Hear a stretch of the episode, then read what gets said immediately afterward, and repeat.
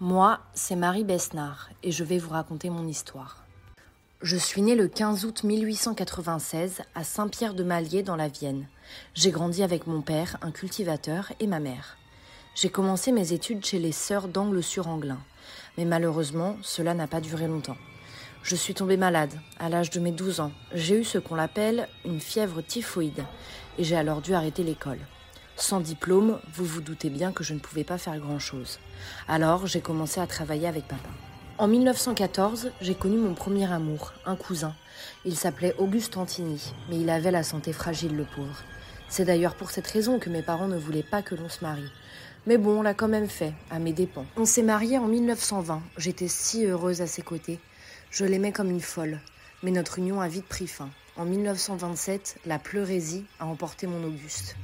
J'étais dans un état lamentable, accablé, dévasté. Je ne croyais jamais pouvoir m'en relever. Pour prendre un peu de temps et changer d'air, j'ai décidé d'aller un temps chez ma cousine, en 1928. Je ne savais pas encore que c'était l'une des plus merveilleuses idées que j'aurais sûrement dans ma vie. Là-bas, j'y ai rencontré Léon Besnard, un propriétaire foncier qui était toujours là à me draguer. Je dois avouer que je le trouvais charmant, mais j'aimais bien le fait qu'il me court un peu après, une vraie chipie. Mais bon, je ne lui ai pas résisté bien longtemps. On s'est mariés le 12 août 1929. On avait tout pour être heureux, l'argent, l'amour, la maison. On s'entendait sur tous les plans. C'était lui le véritable amour de ma vie. Mon seul regret est que, à cause d'une opération, je ne pouvais pas lui donner l'enfant. C'était le seul point noir au tableau. Comme vous vous en doutez, il fallait bien que le malheur nous tombe sur la tête. Après 18 ans de vie commune, il y a eu un drame. Le 16 octobre 1947, on était à un dîner chez des amis. À la fin du repas, Léon a tout vomi et se sentait très très mal. On a alors appelé le médecin qui a décrété que ce n'était pas une intoxication alimentaire, car tout le monde se sentait bien. Mon pauvre Léon est mort le 25. D'après le médecin, c'était dû à une crise d'urémie. Je me suis donc retrouvée seule, encore. Mais ce que je ne savais pas, c'est qu'il y avait quelque chose qui se tramait. Pendant la convalescence de mon Léon, il a reçu beaucoup de visites, dont celle de Louise Pintou. Ah, cette Louise, je suis persuadée qu'elle se tapait Léon dans mon dos. Et celle-là, elle est allée raconter à Auguste Massip que Léon lui avait confié avant de mourir que quand je lui avais servi sa soupe, il y avait déjà quelque chose dans l'assiette. Ce Massip, médecin fouille merde, il a décrété que les symptômes de mon Léon étaient les mêmes que ceux d'un empoisonnement à l'arsenic. Même si les médecins ont trouvé un taux à 19,45, étrange je dois l'avouer, personne n'a finalement retenu cet événement. Sauf que cette saloperie de Louise a constitué un vrai dossier contre moi. Elle et d'autres personnes ont trouvé que plein de personnes de mon entourage étaient mortes dans les mêmes circonstances bizarres que mon Léon. Comme par exemple mon premier mari, vous vous rappelez, Auguste Antini. Eh bien, ils ont retrouvé 6 mg d'arsenic dans ses restes. La grande tante de mon mari, 35 mg. Rivet, un de nos amis, 18 mg d'arsenic. Mon père, qui était officiellement mort d'une congestion cérébrale, ils ont retrouvé 36 mg d'arsenic.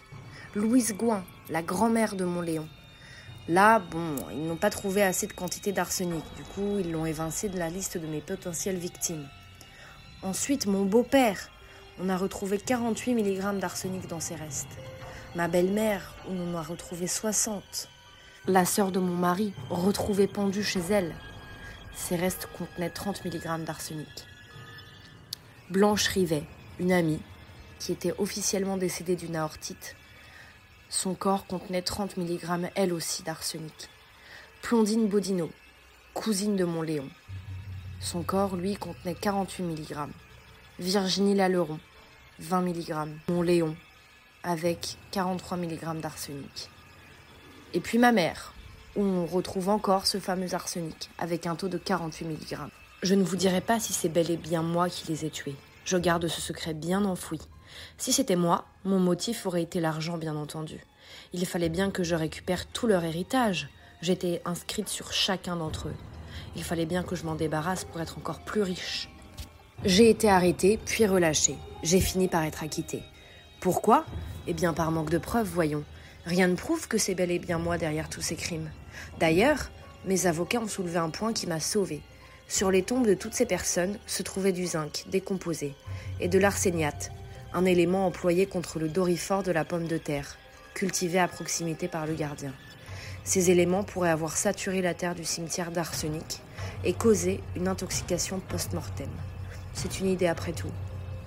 Je suis morte le 14 février 1980, à Loudun, à 83 ans, et j'ai fait don de mon corps à la science.